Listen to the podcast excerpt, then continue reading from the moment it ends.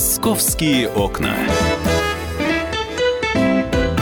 Здравствуйте, мы начинаем нашу программу. Сегодня 29 марта. Сегодня у нас среда. И как-то, знаете, не настраивает на хороший лад э, то, что у нас сейчас за окном. Одна надежда на то, что все это растает, у нас начнется календарная весна. Меня зовут Екатерина Шевцова, и, как всегда, это утро мы с вами проведем вместе. Э, давайте пару слов, естественно, о погоде. Э, сегодня было в Москве достаточно морозно. Выпал снег. Сегодня в 5 утра специализированная коммунальная техника выходила для очистки дорог после ночного снегопада. Вот, достаточно, на самом деле, все мобилизованы были. И вот сейчас я уточню нашего эксперта, долго ли еще продлится похолодание? Давайте так, даже давайте на сегодняшний день. Сегодня до конца дня будет еще мороз? Будет ли снегопад? Вот этот вопрос я адресую нашему эксперту. У нас на связи Евгений Тишковец, ведущий специалист Центра погоды ФОБС. Евгений? Здравствуйте, Екатерина. Здравствуйте. До конца сегодняшнего дня и завтра утром у нас э, ожидается повторение сегодняшнего снегопада? А, ну нет, от таких снегопадов, которые были накануне, а я напомню, что за буквально за двое суток выпало больше э, полумесячной нормы, э, все-таки не будет. Но единственное, конечно, погода нас будет удивлять именно вот такими м, крепкими морозами для этого времени года. А, действительно, сегодня в Москве температура понижалась до минус трех с половиной градусов. Ближайшей ночью холод будет усиливаться уже э, минус 4, минус 9 градусов. Ну и самым холод, самой холодной ночью будет пятница, когда столбики термометра будут опускаться, опускаться до минус 5, минус 10 градусов. То есть нам пережить вот, этих, вот эту пару дней, после чего, начиная с выходных, э, эти холодные северные промозглые ветры начнут разворачиваться на западные юго-западные румбы, и к нам придет атлантическое тепло. Поэтому уже к выходным, к воскресенью температурный фон вернется в рамки климатической нормы, ну а на следующей неделе будет уже настоящее весеннее тепло, когда днем столбики термометров без труда будут пересекать плюс 10-градусный рубеж. У меня вот такой вопрос, Евгений, это мои личные ощущения или так и есть? А мне кажется, снег с утра, как солнышко выглядывает, достаточно быстро тает, и уже тепло днем. Уже вот э, ощущение все-таки э, такого теплого солнца. Или это обманчиво еще? Обманчиво. Действительно, солнце светит, но не греет, и уже сегодня температура вряд ли э, поднимется выше нуля. Вот. Ну и поскольку снег, и при таких показателях, в общем-то, он таять пока что не будет в ближайшие двое суток. Спасибо большое. У нас на связи был Евгений Тишковец, ведущий специалист Центра погоды ФОБОС.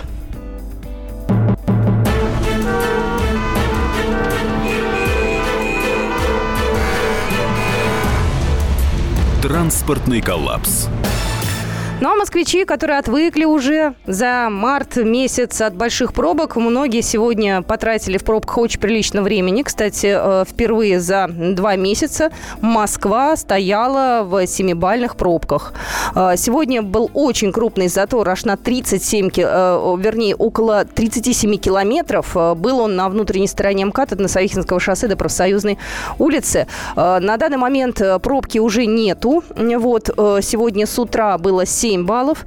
Э, самая большая, как я уже сказала, была на э, юго-западе, но, тем не менее, еще одна пробка в 17 километров была на внешней стороне МКАДа 99 э, километра до Дмитровского шоссе. Что самое интересное, никаких ДТП сегодня серьезных, слава богу, не было. Люди просто очень аккуратно выкатывались на дорогу. Предположу, что некоторые люди уже поменяли колеса, особо торопливые. Есть у нас такие граждане. Поэтому было сегодня очень на дорогах некомфортно. Но вот опять же обещал нам Евгений Тишковец, что у нас погода года меняться будет, но уже не так э, прилично, как вот э, за вот эту неделю, да, то есть доживем с вами до воскресенья, а потом уже начнется весна. Э, давайте посмотрим, какие у нас еще новости интересные поступили. Ну, во-первых, важное, кстати, сообщение. Возможно, в ближайшее время можно будет улететь в Анталию из аэропорта Жуковский. Говорят, что уже в июне, возможно, рейсы оттуда как раз будут отправляться. Плюс к этому идут переговоры с перевозчиками о старте полетов в Китай, Европу, Азербайджан и Израиль. Израиль. Вот на данный момент из Жуковского летают уральская авиалиния в Киргизию, Таджикистан, а Белавия в Беларусь. А вот 29 апреля начнутся перелеты в Тель-Авив. Вот, достаточно э, молодой аэропорт, я бы даже сказала, самый молодой из всех аэропортов. Э, находится он в 23 километрах от Москвы. На территории аэродрома Раменского. Если вы помните, 20, 2016 год, прошлый год, 12 сентября, первый оттуда рейс вылетел. Мы тогда все очень радовались. Вот, и были наши журналисты на открытии аэропорта. В общем-то, э, достаточно быстро развивается, поэтому если оттуда будут летать рейсы в Турцию, то это будет, мне кажется, для многих э, прям выход. Многие летом туда поедут, тем более есть у нас шанс полететь э, туда достаточно бюджетно. Вот, поэтому давайте дождемся информации. Опять же, говорят, говорят пока предварительно в июне. Московские окна. Любопытно, сегодня появилась информация. Есть у нас в Москве одна камера, э, которая штрафует э, москвичей, и не только москвичей, автолюбителей за непропуск пешеходов. Находится этот экспериментальный комплекс «Форсаж» э, на Нижегородской улице. Установили его в прошлом году. Вот, и проработал он достаточно приличное время. Камера следила за движением из центра по четырем полосам в районе нерегулируемого пешеходного перехода. Штраф приходило много, но, как говорят, говорят, работала она с перебоями. Говорят, что она не, не совсем корректно фиксировала не пропуск пешехода. Вернее, говорят эксперты, что даже, в принципе, не фиксировала. Она не устанавливала, в каком направлении, с какой скоростью двигался пешеход, а выявляла только автомобили, которые приближаются к зебре. В результате э, многие не, собственно говоря, не справедливо получили штрафы. И вот появилась информация, что эта самая камера, одна единственная, которая ловила нарушителей на зебре, отключена. Вот мы позвонили э, представителю ЦОТ Анастасии Писарь и попросили ее прокомментировать комментировать отключение камеры и ее наличие на этой улице. К сожалению, не к нам вопрос. Мы комментировали эту тему, так как мы настраивали камеру, но штрафы выписывает ГИБДД. Соответственно, они включали эту камеру, когда начинали штрафы, то есть они ее и выключили, наверное. То есть нам-то не приходит эта обратная информация, что они там выключили и включили. Я думаю, было бы правильнее обратиться в ГИБДД и узнать, работает она или нет, или почему ее отключили. Ну, такой расплывчатый достаточно комментарий от э, Анастасии Писаря, пресс-секретаря Центра организации дорожного движения. Но в любом случае говорят, что она сейчас не работает. Вот. Давайте примем это как факт. Вообще нам обещали, что в городе появится очень много таких камер, которые будут фиксировать непропуск э, пешеходов. Вот. Ну вот пока одна единственная была, и то на данный момент она не работает. Московские окна. А вот что у нас точно будет работать, так это камеры видеонаблюдения у стены Виктора Цоя. Ее установят, я так понимаю, эту камеру, а возможно даже не одну, в апреле вот э, текущего года. Э, как предсказал э, глава муниципального округа Арбат Евгений Бабенко, камеры появятся в апреле текущего года, скоро наступит лето, будут москвичи туда приходить, туристов будет больше, поэтому нужно оперативно обеспечить контроль над стеной. Говорят, что от маргиналов будут ее ее охранять. Я, честно говоря, не знаю, кто на нее посягает. Ну, по крайней мере, никакой информации о том, что ее там краской облили, еще что-то нехорошее сделали, не было. Вот. Ну, на всякий случай, видимо, решили такие вот превентивные меры э, ввести вот, и камеры поставить. Посмотрим, насколько это будет э, в помощь полиции. Московские окна. Еще много важной информации. Движение транспорта будет ограничено с 1 по 25 апреля практически на месяц на участке проспекта Мира. А об этом сообщит информационный центр транспортного комплекса столицы. Дорогу будут перекрывать из-за капитального ремонта инженерных сетей. А, значит, э, где будет перекрыто движение? А, в районе дома номер 14, строение 1. Это на проспекте Мира. С 18 по 25 апреля на этом участке будет будет ограниченное движение только по двум полосам. Поэтому будьте, пожалуйста, аккуратны. Ну, такие изменения, как правило, э, достаточно быстро исчезают. У нас действительно чинят дороги часто. Я в этом не вижу никакой абсолютно проблемы. Вот, надеюсь, что для москвичей это не будет никакой сложностью. Московские окна. Мы внимательно следим за тем, как будет изменяться у нас район Зарядье. У нас идет большое строительство, парк Зарядье. Обещают открыть его ближе к Дню города. И вот пришла информация о том, что Моском архитектура уже утвердила внешний облик летнего амфитеатра в парке Зарядье. Там появятся светящиеся лавочки, э, там появятся какие-то оригинальные лавочки. Вот амфитеатр будет э, выстроен совершенно по-другому. Но мы очень ждем открытия парка Зарядье, потому что, проезжая мимо, я понимаю, что там ведется огромная работа, и там, э, на самом деле, очень красиво будет. Вот, э, для многих москвичей это такое долгожданное событие. Ну что же, мы буквально на две минуты прервемся, и Павел Коков ко мне присоединится с очень интересной темой. Московские окна. Раз в неделю журналисты, политики, предприниматели и общественные деятели снимают галстуки и приходят к нам в студию. Там их уже поджидает Александр Яковлев. Ему, как и нам, не терпится узнать неизвестные детали об известных людях. Слушайте программу «Какие люди» каждую среду с 9 вечера по московскому времени.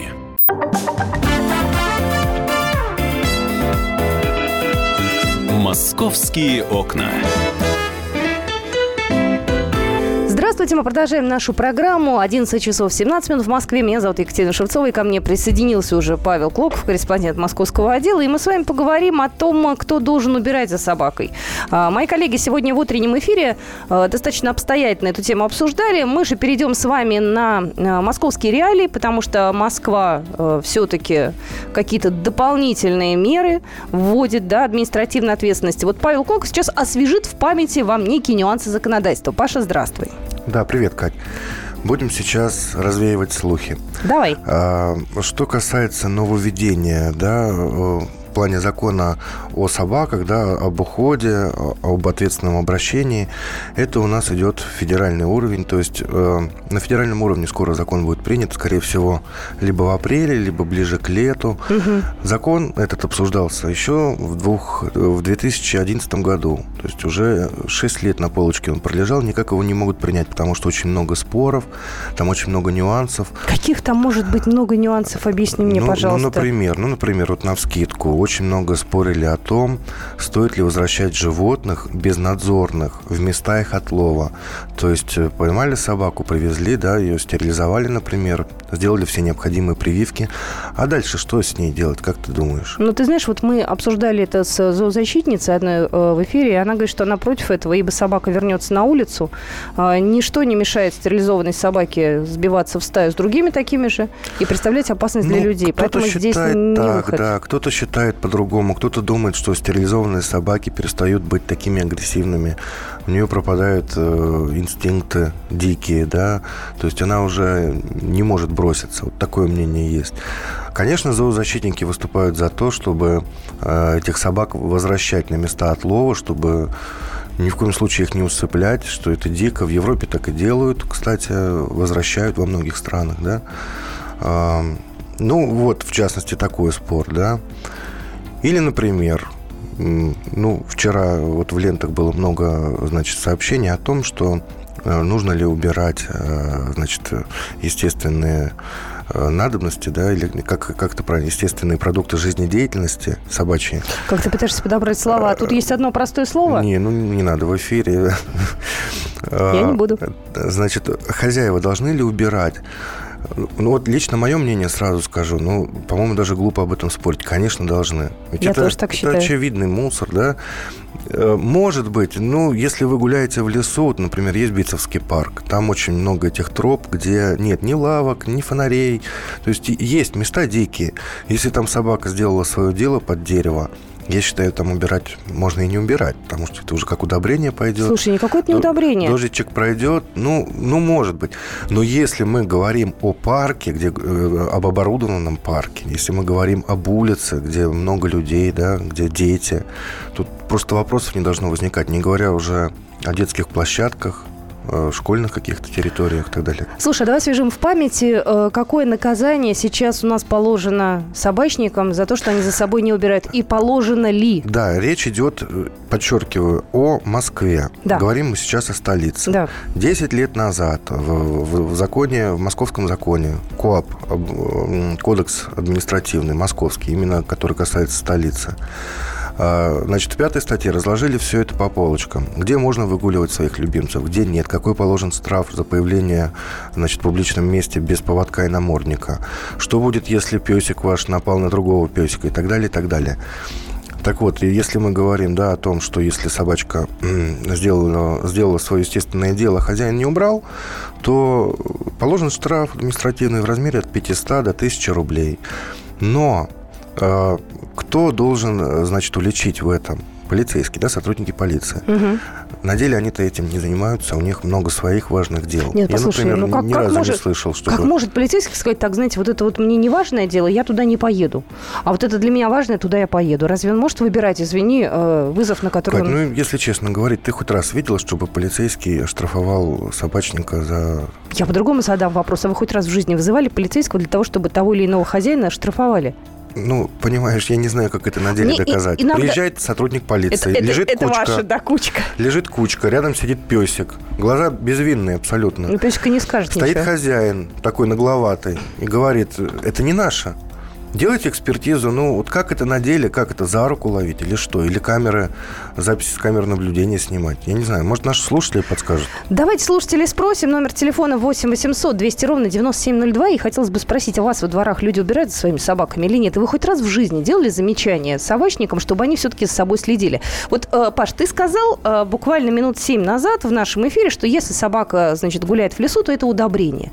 Я вот э, этим вопросом уже не первый раз озадачиваюсь, и его сейчас как раз задам нашему эксперту. Тем более у нас на связи уже Павел Сергеевич Рахманин, ветеринар зооклиники Кибела. Э, Павел Сергеевич, здравствуйте.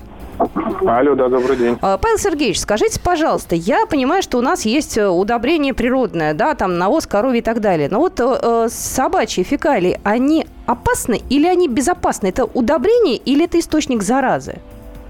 Ну, вы знаете, что в первую очередь, на мой взгляд, это антисанитария, когда э, особенно в условиях весны снег тает и появляются все вот эти фекалии, экскременты и прочее-прочее на улице. И люди ходят, наступают в эти кучки экскрементов. Это в первую очередь не гигиенично. Во-вторых, насколько я знаю, на законодательной базе, на законодательном уровне это также закреплено. И административно наказуемо. Там, по-моему, размер штрафа в размере 500 рублей, если я не И, ошибаюсь. и- и это мы знаем. Я просто от вас хочу услышать, а Тысяча рублей. какие, да, можно подцепить, э, я не знаю, может быть, инфекции, да, вот от разложившихся продуктов жизнедеятельности животных. Что можно подцепить? А, здесь в первую очередь, наверное, можно рассматривать эм, токсоплазмоз, либо какие-то глисты простейшие. Это что касается, а, когда кошка, например, уличная приходит в песочницу, и после этого дет- детишки играются в песке. И вот здесь, конечно, появляется фактор заражения токсоплазмозом, либо глисты простейшие. Токсоплазмоз – это заболевание, которое не лечится. Люди являются носителем. Вот. Опасна данная инфекция а для беременных женщин особенно.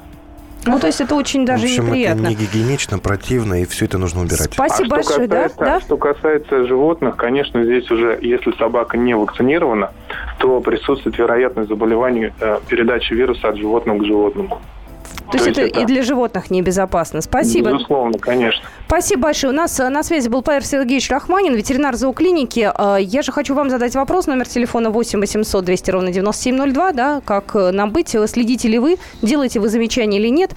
Кстати, у нас буквально через полчаса в гостях будут полицейские. У нас другая тема запланирована. Абсолютно. Мы хотели поговорить про квартирных воров, но вне эфира я хотя бы спрошу, выезжают на такие вызовы или нет. Но это будет у нас чуть позже. Сообщение приходит.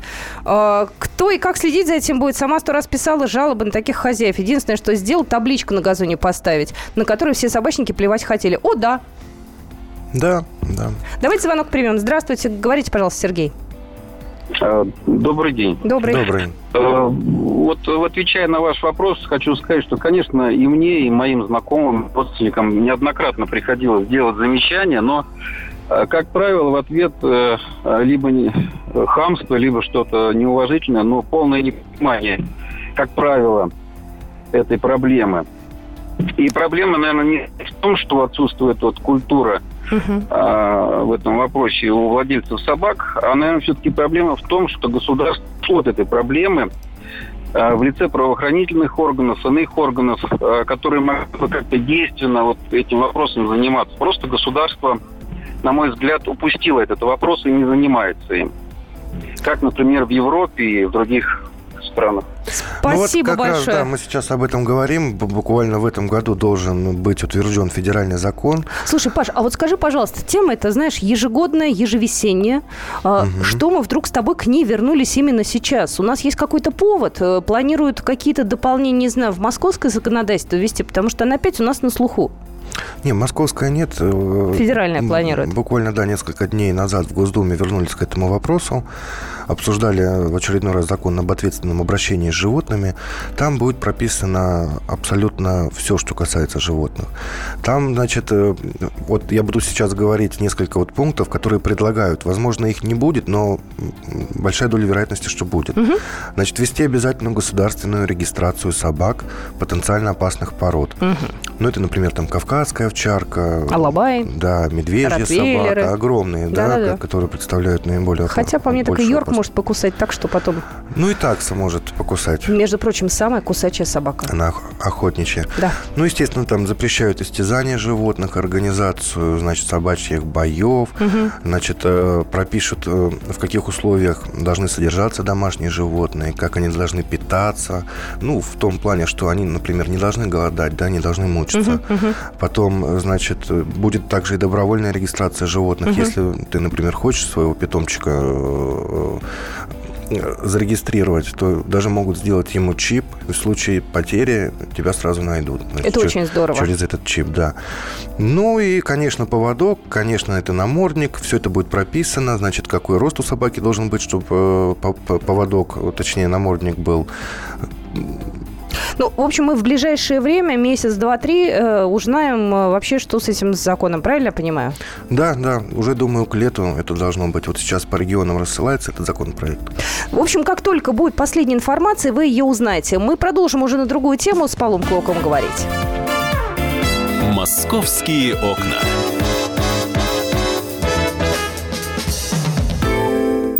То, о чем все говорили весь день – складывается в картину дня на радио «Комсомольская правда». Ключевые новости, события и происшествия обсуждаем в прямом эфире вместе с вами.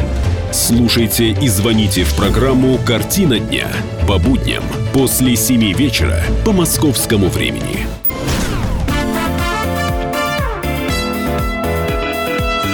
«Московские окна». Продолжаем нашу программу. Это «Московские окна». Мы в прямом эфире. У нас в студии Павел Клоков, корреспондент московского отдела. Я Екатерина Шевцова. И сейчас мы расскажем про одно приключение наше совместное с Пашей, которое э, на самом деле выльется скоро в большую, я надеюсь, интересную заметку. Но я думаю, что Паша расскажет об этом. Ну, по крайней мере, давай ты начинай. Да, собственно говоря, появились, появилось несколько публикаций недавно в сети, да, о том, что в Москве можно э, без всяких усилий, можно сказать, без экскаваторов, без лопат собрать аммониты.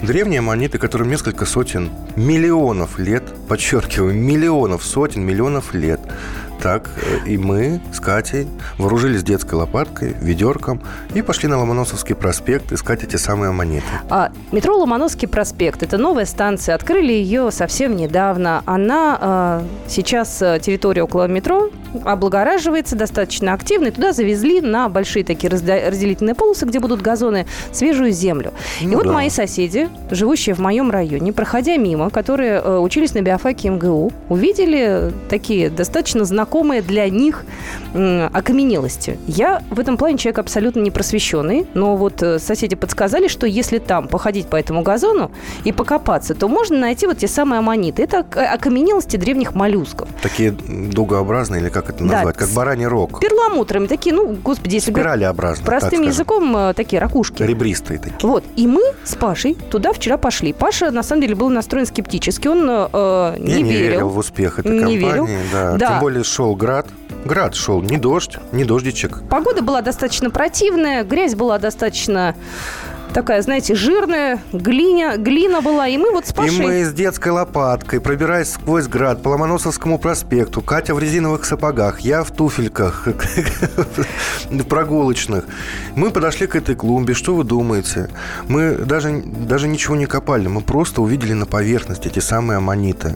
Катя их дома помыла, они необычайной красоты. Они большие. Зеленые, желтенькие, Они размером, наверное, с пол ладони, а некоторые с ладонь. Вот, и самое интересное, даже те рабочие, которые там сейчас занимаются благоустройством, они не удивились. Они не удивились. Мы не первые, кто туда пришел. Но на самом деле огромное количество вопросов у нас. У нас на связи Михаил Рогов, ведущий научный сотрудник Геологического института Российской Академии наук. Михаил, здравствуйте. Здравствуйте. Да, Я думаю, что нашим слушателям стоит э, рассказать, и мы тоже с удовольствием послушаем, что такое аммониты. Кто это а, такие? А, аммонит – это вымершие головоногие моллюски. Вот, то есть, я думаю, все из вас видели в магазине кальмаров, осьминогов. Вот это примерно то же самое, только если у кальмаров раковина внутренняя, и мы ее почти не видим, то у аммонитов раковина была снаружи. Это вот как раз слепки этих э, наружных раковин, собственно, и находим на клумбах, в кучах земли и так далее. Михаил, вот. а как они попали на поверхность э, значит, столичных клумб, то есть на Ломоносовском проспекте можно просто подобрать, как любой камушек, 100, миллионную, 100 миллионный моллюск? Каким образом? Э, вообще юрские отложения, э, собственно, а это аммонит именно юрские, они очень широко распространены в европейской части России. Вот, если мы посмотрим на то, что было здесь у нас в районе полутора сотен миллионов лет назад, то через всю Среднерусскую равнину от нынешнего Баренца моря до нынешнего Черного протягивался огромный пролив, достаточно широкий, но мелководный. Вот. И э, везде, где эти отложения не были потом смыты, их можно обнаружить так или иначе. В данном случае в Москве, э, если практически в любом месте пробурить скважину или вырыть большой котлован, то скважина или котлован обязательно почти достигнут до юрских положений, тех самых черных глин э, с аммонитами. А, Михаил, скажите, пожалуйста, а сколько примерно нужно копать для того, чтобы добраться до них? Э, то есть это 100 метров, это километр, это 10 километров? Э, по-разному. Э, например, во многих оврагах на берегу реки Москвы юрские глины выходят просто на поверхность. В общем, любой желающий может подойти и покопаться, копая не вглубь, а просто в стенку оврага. Ну, как вот. мы, Но... детской лопаткой, да? Примерно так, да. Только вы копали то, что уже выкопано и перенесено, угу. а тут это те слои, которые вот как они отложились, вот, ну, немножко, естественно, уплотнились за эти миллионы лет, но в целом остались там же, где и были. Михаил, получается, что эту почву привезли из Подмосковья, да, вот уложили в клумбу, там будет газон на Ломоносовском проспекте. Просто э, привезли как раз из Подмосковья, из тех мест, где э, вот это вот юр, юрские отложения, да, были вскрыты? Может быть, это просто отвалы при строительстве метро, например, в Москве, или а... при какого-то котлована. Знаете, Михаил, я хочу сразу сказать, у нас тут провели свое мини-расследование, соседи говорят, что у нас метро не глубокого заложения, там глубина на самом деле несерьезная, поэтому оттуда... 15 метров, Да, 15 метров, они оттуда попасть не могли. А из каких районов, как вы думаете, могли туда завести вот этот самый, даже не знаю, как чернозем, как это правильно Глина, тоже назвать? Как это нет, глина? нет, это, это, это можно назвать глиной. То есть э, дело в том, что хотя с виду она на чернозем похожа, это, конечно, совсем не чернозем. Вот, хотя, видимо, раз ее посыпают клумбы, то выдают ее именно за чернозем, я так подозреваю. Вот. То есть э, кто-то, возможно, удачно решает две задачи. С одной стороны, избавляется от, э, собственно, ненужной горной породы, если это действительно отвалы при каком-то строительстве, это может быть котлован какой-то, а вот, э, может быть, действительно метро, хотя там надо смотреть детали, потому что в разных районах Москвы эти отложения все-таки они на разном уровне сдвигают. Где-то это первые десятки метров, где-то чуть больше. Угу. Но вообще, как правило, даже в самых высоких местах, скажем, если мы пойдем на Воробьеву горы и э, пробурим там скважину, там где-то в метрах на 60-70 уже будет юра.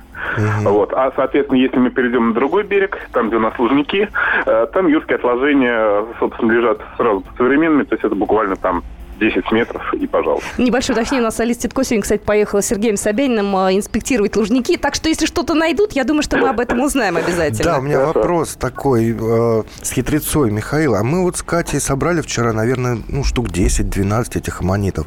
А мы можем их продать и разбогатеть? Имеют они ценность какую-то, может быть, ювелирную или, или лечебную? Боюсь, что в данном случае ни ювелирной, ни лечебной ценности, в общем-то, даже и научная ценность их достаточно невелика. Но, знаете, все равно держать в руках э, некий Древность. предмет, которому 300 или 100 миллионов лет, это, извините, очень такие эмоции сильно. А что с ним делать? Вот я набрала, действительно, у меня их лежит 10 штук. Я там друзьям раздарю, вот Паша один тоже отдам, вместе работали. Я сувенирчик сделаю. Что с ну, ними да. делать вообще? И долго ли они, извините, могут храниться? Там, э, как их правильно хранить? 100 миллионов уже прохранились. В принципе, да, ваш коллега прав. Они уже лежали достаточно. И, в общем-то, если не развалились при перевозке грунта, то не развалится и в дальнейшем, скорее всего. Вот, к сожалению, э, перламутр, вот он наиболее хорошо блестит, если это смочено водой. Ну вот, э, в принципе, можно, конечно, попытаться покрыть э, эти раковины лаком. Вот, и блеск все-таки будет, хотя и не такой яркий, но все равно они будут блестеть. А вот. Э, лак может быть самый разный, может быть просто нитролак. Вот, я знаю, в свое время использовали даже лак для ногтей. Ну, Такое тоже Ну, возможно, кстати, например. Кать, можно набрать побольше таких аммонитов, покрыть их Вот. лаком и продавать на том же Арбате. что-то Паша все думает, Ну, как деньги заработать. Я Это- что-то, у меня сегодня настроение такое, да. А У меня Понятно, коммерческое. Нет, вы знаете, э, такие аммониты, они коммерческий интерес не представляют. Михаил, у меня А, еще вот. такой момент, вот я его вчера отмыла зубной щеткой, значит, это там Мгм. они долго мы стояли в грязи, значит, руки все в перчатках, и там он э, такой черный, окаменелый, я, я- я вот понять пытаюсь, э, где там действительно бывший моллюск, а где просто, может быть, какая-то, не знаю, глина уже или грязь, Э, вот где что там, такой большой, получается, черный комок с кусочками перламутра. Да-да-да, смотрите, какая ситуация. То есть сама раковина, она практически растворилась. От нее остались как раз кусочки перламутра. Ага. То есть, а то, что э, та часть раковины, где, собственно, сам моллюск жил, она еще тогда в юре заполнилась глинами. Вот. И в данном случае, скорее всего, речь о том, что это э, вот то, что вы отмыли, это фосфорит. Ух ты. Вот. Это такая порода с большим содержанием ПО4. А, Вот. И это частая форма такой сохранности вот этих аммонитов в Верхней Юре э, Подмосковья, когда они замещаются фосфоритом. Э, вот, соответственно, то есть то, что у вас есть, это слепок вот этой раковины, ну, ровно покрыто той- тем перламутром, который на самом деле у раковины был внутри. То есть, если мы посмотрим любую современную ракушку, там, я не знаю, пойдем на реку и поймаем перловец, то мы увидим, что снаружи у нее раковинка такая Мгм. серая, неказистая, а перламутр внутри. Вот этот вот перламутр, который мы видим на А. ракоманите, это тоже перламутр, который был у них внутри, с внутренней стороны. Я поняла. Михаил, спасибо вам огромное. Вы Спасибо. нам рассказали очень много. Михаил Рогов у нас был на связи, ведущий научный сотрудник Геологического института Российской Академии Наук. Ну, для нас это было в новинку. Я хочу сказать, что если у вас есть тоже такое желание пойти и накопать себе этих аммонитов, которые не представляют никакой ценности, исключительно для вас это будет, э, ну, некая находка, которая будет греть душу, потому что многим это нравится.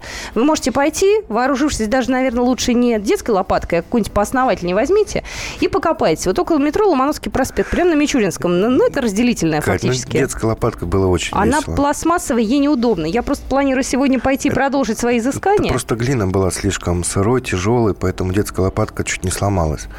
А если в сухую погоду, мне кажется, нормально будет. Ну, в общем, если для вас это представляет интерес, э, то у нас появится заметка совсем скоро. Павел Клоков все это дело красиво оформит с фотографиями, э, с комментариями. э, Так что... С видео. С видео, да. Так что ждем вас э, на нашем сайте kp.ru и читайте «Комсомольскую правду».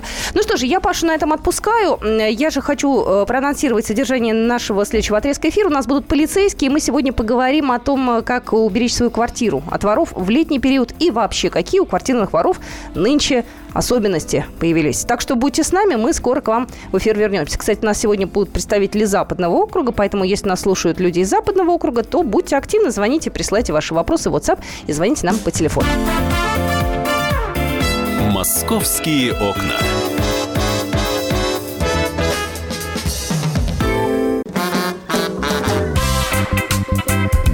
В России, Мысли нет и денег нет.